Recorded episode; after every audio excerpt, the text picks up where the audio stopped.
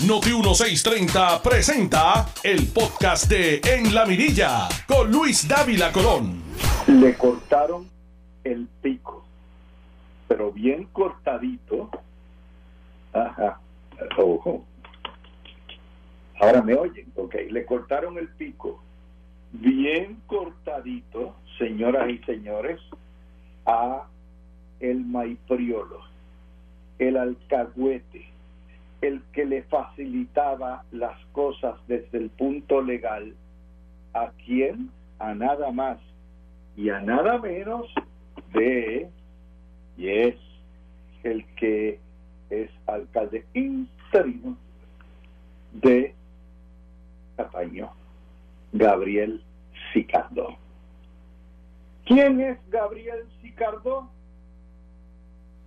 El asesor espiritual y legal del Cano. ¿Quién es Gabriel Sicardó? El que le hizo todos los contratos y lo asesoraba. Todo eso es Gabriel Sicardó. ¿Quién es Gabriel Sicardó? El que le defendió el contratito de 4.500 dólares al, al, al mes por la Cadillac Escalade. ¿Quién es Gabriel Sicardó? El que le justificaba, el que no le veló al municipio las espaldas de lo que era la corrupción. ¿Quién es Gabriel Sicardó? El que dejó el cano allí en la poltrona municipal para que le velara las espaldas al cano.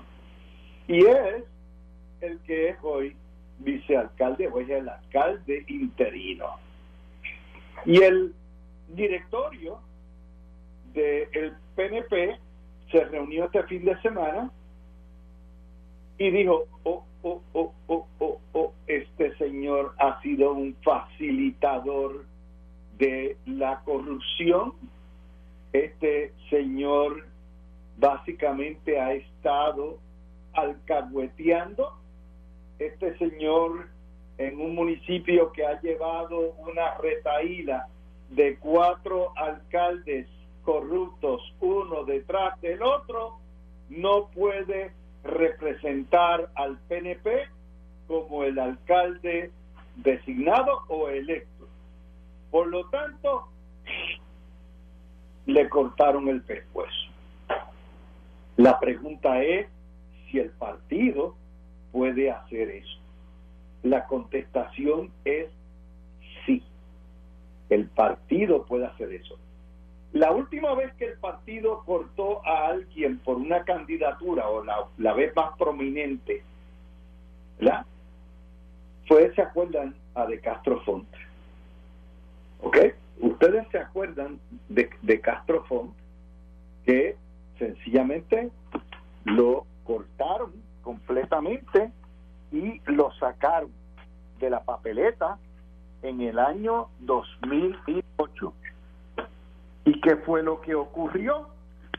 Lo que ocurrió fue que cuando sacaron a De Castro Font, De Castro Font fue a los tribunales y el Supremo lo restituyó y lo que ocurrió después de eso fue lo que les estamos explicando, que tarde o temprano se lo llevaron los federales el Supremo estaba mal, quien estaba bien era el partido. Y no podemos pretender exigirle a los partidos que tomen cartas y que tengan una mano dura con lo que son los alcaldes con los corruptos y a la misma vez pretender que cuando el, partido hace lo correspondiente y anula una candidatura porque es inmoral o porque no es digna, en eso también le caigamos encima al partido. Eso lo que quiere decir es que queda como alcalde ya Julio Alicea, el ex administrador de ACA durante los años de Fortuño, y ya está. Pero ¿qué pasa? Cardó tiene sus alcahuetes en que ya estaban acomodando y ya le había prometido y todo eso, y han formado un bochiche. Pero en realidad, y ustedes que me están escuchando allá en el barrio, eh, en el barrio Amelia, que me están escuchando en lo, ¿cómo se llama? Vietnam, que me están escuchando en el centro del pueblo, que en Bahía Marina o Marina Bahía, que me están escuchando en la central. Todos ustedes saben que me están escuchando en el litoral que Gabriel Sicaldó no tiene pueblo atrás. El Cano sí tenía pueblo. Gabriel Sicaldó lo que tiene atrás es al Cano. Y que una golondrina no hace verano. Y que el hecho de que él tenga unos acólitos que están velando los puestecitos en el, en el municipio, que estén alborotando, no quiere representar. El pueblo de Cataño quiere políticos decentes, políticos honestos. No quiere, no quiere un Sanedrín del amén de el cano. Es tan sencillo como eso. Y quedó, él quedó, como había nada más que dos que radicaron dentro del tiempo y se descalificó a Cicaldo, quedó lo que hay. Podrá ir al tribunal celestial, pero esa es la realidad. Y si el Supremo decidiera intervenir en esto y determinar como hicieron nuevamente con Ñañito, que nombren un corrupto ahí, el problema entonces, no le exijan a los partidos entonces que, que limpien las casas. Porque ese es el único mecanismo que tiene el partido para poder contrarrestar la corrupción. Bueno, en el caso de Sicardó es fácil porque Sicardó ha dejado un rastro. Ha trabajado en el municipio toda la vida, fue el asesor legal, era el policía a cargo de verar las lechugas y permitió que su jefe le limpiara las lechugas. Así que eso es bien fácil. La situación está un poco más difícil en Guainabo. En Guainabo, todos los políticos profesionales de carrera, empezando por Carmelo Río, está el Pichipén Torres Zamora, Quiquito Meléndez, todos dijeron, ah, pero espérate, esto, esto es filete miñón para nosotros, una elección corta, vamos a tirarnos, porque qué diablo, si O'Neill pudo, y si pudo también Ángel Pérez, pues nosotros vamos a tirarnos, porque como todos somos legisladores, y, este municipio lo que ha electo es legisladores a poner como alcalde, pues vamos para adelante. ¿Qué pasa? Hay más, son más los hijos del muerto, pero está Pipe Abreu. Eh, Pipe Abreu es el dueño del colmado y el restaurante, de las famosas alitas que vienen empanaditas, ¿verdad? Eh, la em, empanalitas, que queda allí en el Alejandrino y tiene, no solamente el legislador municipal, o sea, un ciudadano aportando a la política. Por legisladores municipales lo que hacen básicamente es revisar y estar, hacer las ordenanzas y eso, sino que tiene el apoyo de la Asamblea Municipal también conocido como la legislatura municipal, y de muchos empleados. Y aparte de eso está el hijo de O'Neill, que está ahí, estoy aquí, y que se llevó 5 mil votos contra Ángel Pérez, porque la rivalidad de Ángel Pérez y Héctor O'Neill estaba ahí puesta, casada, ¿verdad? Y estaba puesta. La cuestión es que el municipio se encuentra, o el pueblo guainabeño tiene ahora, está en una encrucijada. Primero, tiene muchos candidatos. La mayoría de los candidatos son políticos profesionales, carreristas, incluyendo el secretario del partido, que no debiera ser, pero está ahí. Encima de eso tiene a Pichi Torres. Pichi Torres está embarrado también con el caso de Santa María, porque Santa María fue su abogado. Y Quiquito Meléndez, también Santa María, le rindió servicios legales en algún punto. Y usted dice, diablo, man. Entonces, el otra alternativa es O'Neill. usted quiere que regrese el municipio de Guaynabo a los O'Neill.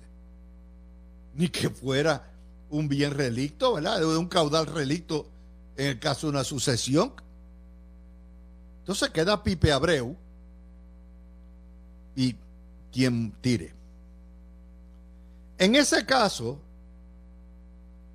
si hay distintos candidatos, mientras más candidatos de políticos profesionales haya, más difícil se le hace a Carmelo Río. Y por otro lado, si la gente de Guaynabo está indignada y va a votar y votan en contra de lo que yo estoy viendo en las redes, que es el político profesional, se va justa a Carmelo Río. Pero eso depende que no vaya nada más la maquinaria que controla Carmelo Río, sino que el pueblo completo se tire a votar para limpiar la casa. Ese es, ese es el juego de esto, ¿verdad? Ese es el juego de esto. Y lo cierto es que de lo que yo he estado mirando en las redes sociales, y recuerden, yo soy yo soy como los jatoncitos de biblioteca, yo estoy metido todo el día leyendo, mirando, estudiando para ustedes. Ninguno de estos hace, ninguno de estos candidatos, con excepción de Pipe Abreu, hace tilín. Ninguno. Al contrario, la gente habla peste de los políticos profesionales. Y ahí es donde entra el partido. El Partido Nuevo Progresista tiene las manos amarradas. Porque primero, el gendarme, el socio, el custodio del gobernador en el partido es Carmelo Gío. Y el gobernador no va a tirarle a Carmelo Gío. Y en segundo lugar, ninguno de los demás, ni Pichi, ni, ni Quiquito, aunque no tienen los galones, pero ciertamente tampoco tienen hecha en ese contexto, porque tienen récord relativamente limpio. Y el partido no los puede descalificar para correr. En cuanto a O'Neill, ya el partido lo certificó para coger frente a Ángel Pérez hace varios años y O'Neill es empleado de energía eléctrica o no sé si ahora está con Luma, no sé dónde estará, pero como quiera tampoco lo puede descalificar porque tampoco puede castigar a un hijo por los pecados de su padre, aunque todo el mundo sabe que es el padre que está detrás de O'Neill, pero eso es otro cuarto de hora. En el caso de Guaynabo, el PNP tiene las manos amarradas hasta cierto punto. Y ahí es donde entramos con la advertencia del nuevo alcalde de el nuevo presidente de la Federación de Alcaldes, Gabriel Hernández de Camuy, que le advirtió a su partido que el PNP está enfrentando una crisis como partido. El gobernador ha tomado nota y el gobernador, por otro lado, hace que el directorio apruebe una, eh, ¿verdad? una directriz señalando que en los municipios todo contrato de recogido de desperdicios y escombros deberá ir a subasta. Eso no resuelve el problema. Nadie está hablando de limitación de términos, nadie está hablando de consolidación de municipios, nadie está hablando de cortarle. Hoy, eh, básicamente, ustedes miran eso hoy. Iván Antonio hoy tiene una columna donde pone ¿verdad? ideas de cómo limitarle, cortarle las alas a los alcaldes, que contrasta con la otra vertiente que dice, no, no, al alcalde hay que darle más poder y más dinero. Bueno, la cuestión es que esa es la situación procesal dentro del PNP en este momento. Y el gobernador dice que no le va a temblar la mano en, meterle mano a los corruptos, y exhorta a los corruptos a admitir lo que hicieron, cooperar, ir al FBI y deletarse ellos mismos. ok, sí, van a ir. Ay, madre. Bueno, vamos a hacer la pausa y regresamos ya mismito con lo que quiere Taxito, bendito sea Dios. Ese individuo hace ver a Trucutú como un hombre civilizado. Tú escuchas el podcast de En la Mirilla con Luis Dávila Colón por Noti 1630. Bueno, regresamos con ustedes, mis amigos, en esta edición. Mis amigos, cuando hay bajones de internet, y eso se puede dar en cualquier parte de la isla, en cualquier momento, se puede ir la señal por Facebook, pero vamos a regresar tan pronto suba el sistema. Y obviamente nosotros tenemos doble redundancia aquí, no solamente con el estudio, sino también tenemos eh, por vía telefónica. Así que por eso ustedes ven que tenemos las dos eh, viendo. Así que siempre vamos a estar aquí cuando hay la, el bajón. Y nuevamente esas cosas pasan. Vamos a ir ahora al Partido Popular que tal cual baila. Taxtito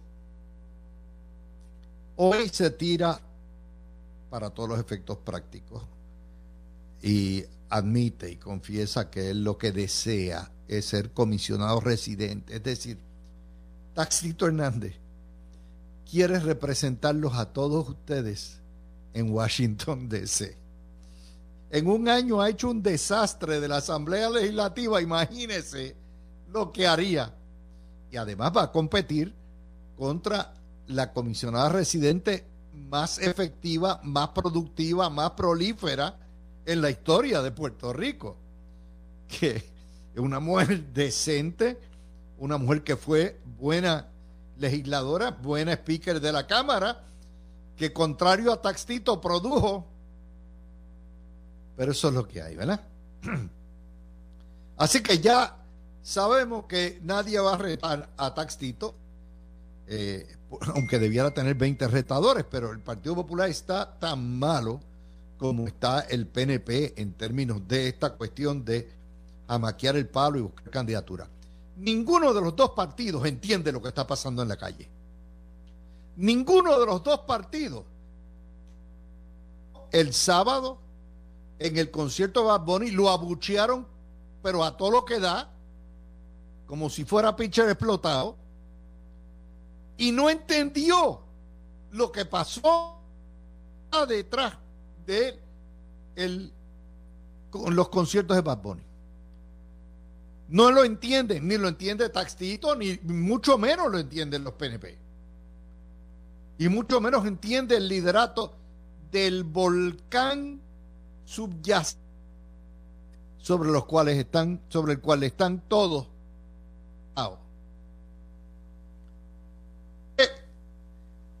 y el fondillo de ellos está frío. Porque no se han enterado. Pero díganme, este es el colmo. Cuando usted lee esa historia hoy en la página 8 del vocero, usted dice, no, yo no puedo creer lo que estoy leyendo. Taxito propone un partido popular de la nada, por la nada y para la nada.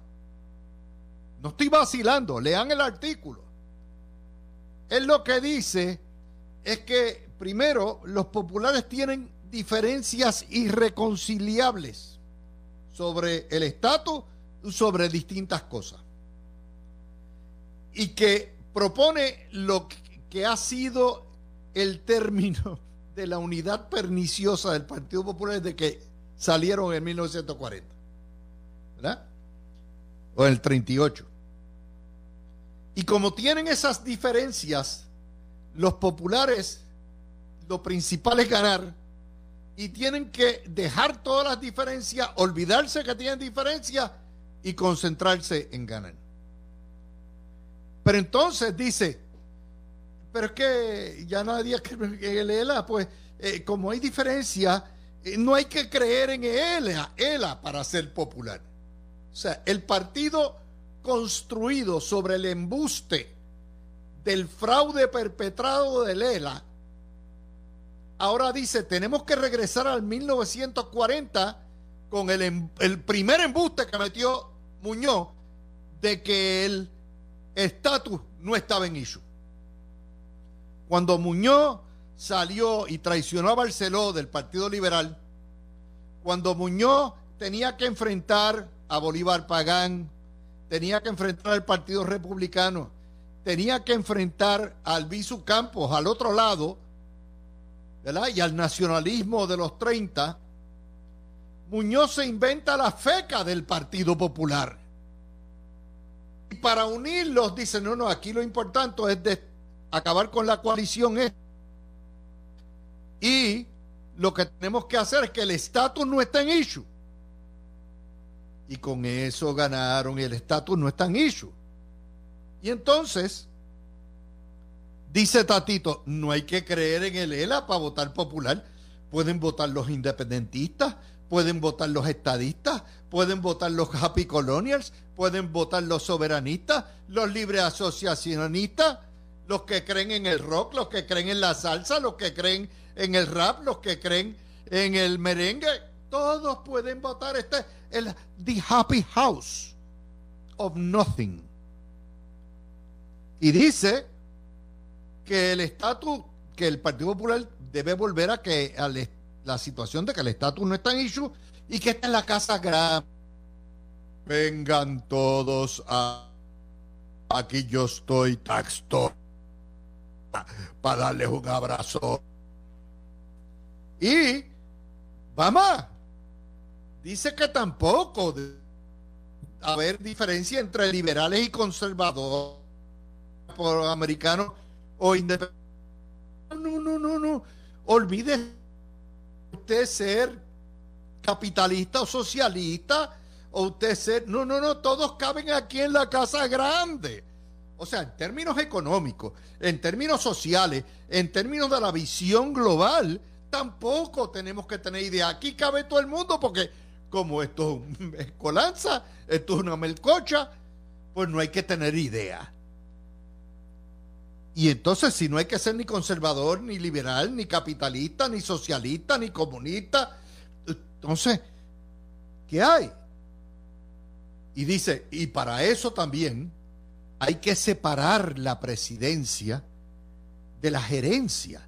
El Partido Popular debe estar en manos de un administrador. Está en manos de un administrador ahora mismo. Se llama Baby Dalmau, también conocido como ¡Qué bueno es Lela! Ahí está. Esa es su receta. Ese es el titular de la historia. Da su receta para reestructurar el Partido Popular. ¿Y cuál es la solución? No pensemos en nada, no representemos nada, no tengamos idea de nada, no tengamos ideología, no tengamos diferencias, no tengamos eh, una, ideología de económica o modelo. No, hay que ganar. Por eso es que el Partido Popular está quebrado. Solamente una mente de chorlito como la de Taxito se le puede ocurrir tal vez errada. Un partido que representa nada. Y ese es el desespero que tienen. Porque saben que los partidos independentistas, el Partido Comunista de Puerto Rico, el MBC, el PIB, que tal cual baila, le están comiendo los dulces. Y entonces, frente al separatismo, porque obviamente lo que Tatito está diciendo, mire, nosotros no nos podemos convertir en soberanistas porque ya, ya hay dos franquicias. ¿Verdad? Ya hay dos franquicias. Y es por esa razón que sale Yulín y hace un poltergeist. Poltergeist serán los fantasmas que salía en la televisión y ahí está la escena de la nena que nadie le creía que veía fantasmas y que salían y dice, cuando los ve saliendo de la televisión, dice, they're back. I'm back. Julín of all people. Esa otra que no entendió. No la quisieron en San Juan. Le dieron la pela en San Juan. Le dieron la pela en su partido. Y ella quiere regresar a la política no es dentro del Partido Popular el partido que representa nada por nada. Es porque Yulín piensa que ella puede ganar en lo que contempla la izquierda como una elección a la europea, donde todo el mundo está fraccionado en pedacitos y que el que tenga 32% gana como hizo Pierluisi. Y, y si los independentistas tienen, ¿verdad? Entre los dos partidos 28% y hay una trulla de independentistas más que quedan en el Partido Popular, ella dice, espérate, pero no va a ser probablemente bajo el Partido Popular. Cuando usted ve que Carmen Yulín Cruz ve opciones para el regreso, esa es la mayor muestra de la quiebra, de la bancarrota moral, social, de, de personal ideológica que tiene el Partido Popular Democrático. Es una cosa que usted dice, wow, wow. Pero hay más todavía. Eso no se queda ahí. El nuevo día sacó hoy, y de hecho, hay, hay una cosa que la gente no entiende.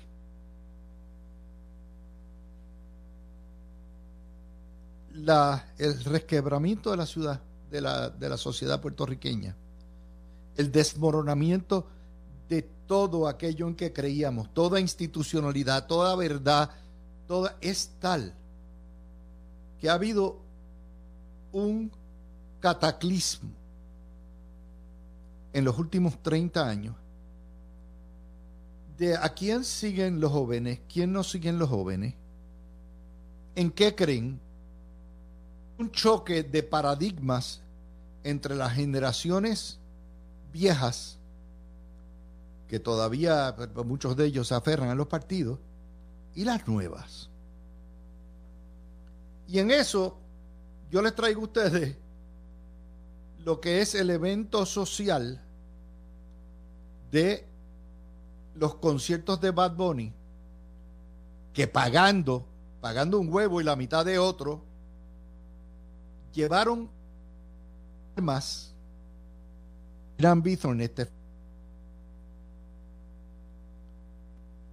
que se llama, ¿verdad? Eh, el por qué. Yo no, yo no soy, yo no me voy a unir a la con Bad Bunny. Bad Bunny es comunicaciones. Bad Bunny es un millonario que ha, como dice la columna hoy de Carlos Díaz Olivo, ha triunfado desde abajo, subió y ha llegado a uno de los puestos más altos en lo que es la cultura popular americana. Americana. Bad Bunny no es un fenómeno puertorriqueño. Bad Bunny es un fenómeno global y se hace en el mercado pop americana. Y ese es un cambio de paradigmas que refleja los tiempos, ¿verdad? Y después del golpe de Estado del año de en Puerto Rico se estrenó el entrenamiento o lo que es el entretenimiento del resentimiento y del separamiento, la separación. Y los grandes influencers de Puerto Rico ya no son los curas, ni los pastores, ni las, los profesionales, ni los comerciantes, ni los empresarios, ni... No, ni, mucho menos los políticos, mucho menos los jueces, la judicatura. No. Esta es la época donde los grandes influencers, los modelos, los role models, son personas totalmente ajenas a esa otra generación, otra visión. Y usted los mira, mire, son la gente que la juventud sigue en Puerto Rico mayormente. Bad Bunny, Residente, Molusco, Jay Fonseca, Jaramillo, Ricky Martin, Chenti Drach, aquí nuestro Normando Valentín, David Torrecotay, Aquí Ferdinand Pérez, Rodríguez Coto, el rey Charlie, el león fiscalizador. Tiene un que han sabido llegarle a la fibra de una juventud sentido dentro de las limitaciones del colonialismo, ¿verdad? Mucho mejor que sus generaciones. Una juventud que se ha criado rebelde, por décadas indoctrinada en las escuelas y en las universidades, por la radio. Una juventud molesta que apoya, obviamente, muchas figuras de izquierda farandulera y que está dispuesta menos lo que le molesta. Y el que no entienda el fenómeno dentro de los partidos y cómo contrarrestarlo, jamás va a tener éxito ni en comunicar lo que representan y mucho menos en convencer esas nuevas generaciones. Y lo digo no quitándole mérito a ninguna de esas personas, lo digo en el frío análisis de lo que es la realidad. Los que influencian hoy en Puerto Rico son producto de ese criadero que yo vengo analizando hace 40 años. Son producto de esa nueva cultura mediática y por eso llegan. Y las, los partidos políticos andan en la edad de piedra. Y entonces usted tiene, ante el desespero, un PNP que está como, no sabe qué diablos hacer con el problema de la corrupción de sus políticos profesionales, porque hace mucho tiempo dejaron el norte ideológico, que es la estadidad, lo usan como los condones y los votan después. ¿verdad? Y por otro lado, la, lo que es el Partido Popular, que su propuesta de resolver todo es pensar en nada y decir nada por no ofender, porque lo que bueno es, es ganar. Y eso no lo entienden. No lo entienden. Así que ese es mi mejor análisis, ¿verdad? Dentro de lo que. Y lo doy un ejemplo. Ayer fue Mis Universo, hay una puertorriqueña eh, que compitió. Universo es una franquicia capitalista eh, que utiliza la belleza de la mujer como arma de mercadeo. Y en Puerto Rico los mismos medios que abrazan a la feminista son los primeros que avanzan esto. Pero lo interesante es ver cómo lo proyectan. Nuestra distinguida eh, participante llegó en el grupo de las 16, pero fue eliminada temprano. ¿Cómo la proyecta la prensa? Sin restarle mérito a la joven, que es muy talentosa, muy bonita, muy inteligente. Primera hora. Excelente brilla ante el universo. El nuevo día, portada y página 19. Miss Universe Puerto Rico brilla en el certamen. Se luce en el Miss Universe.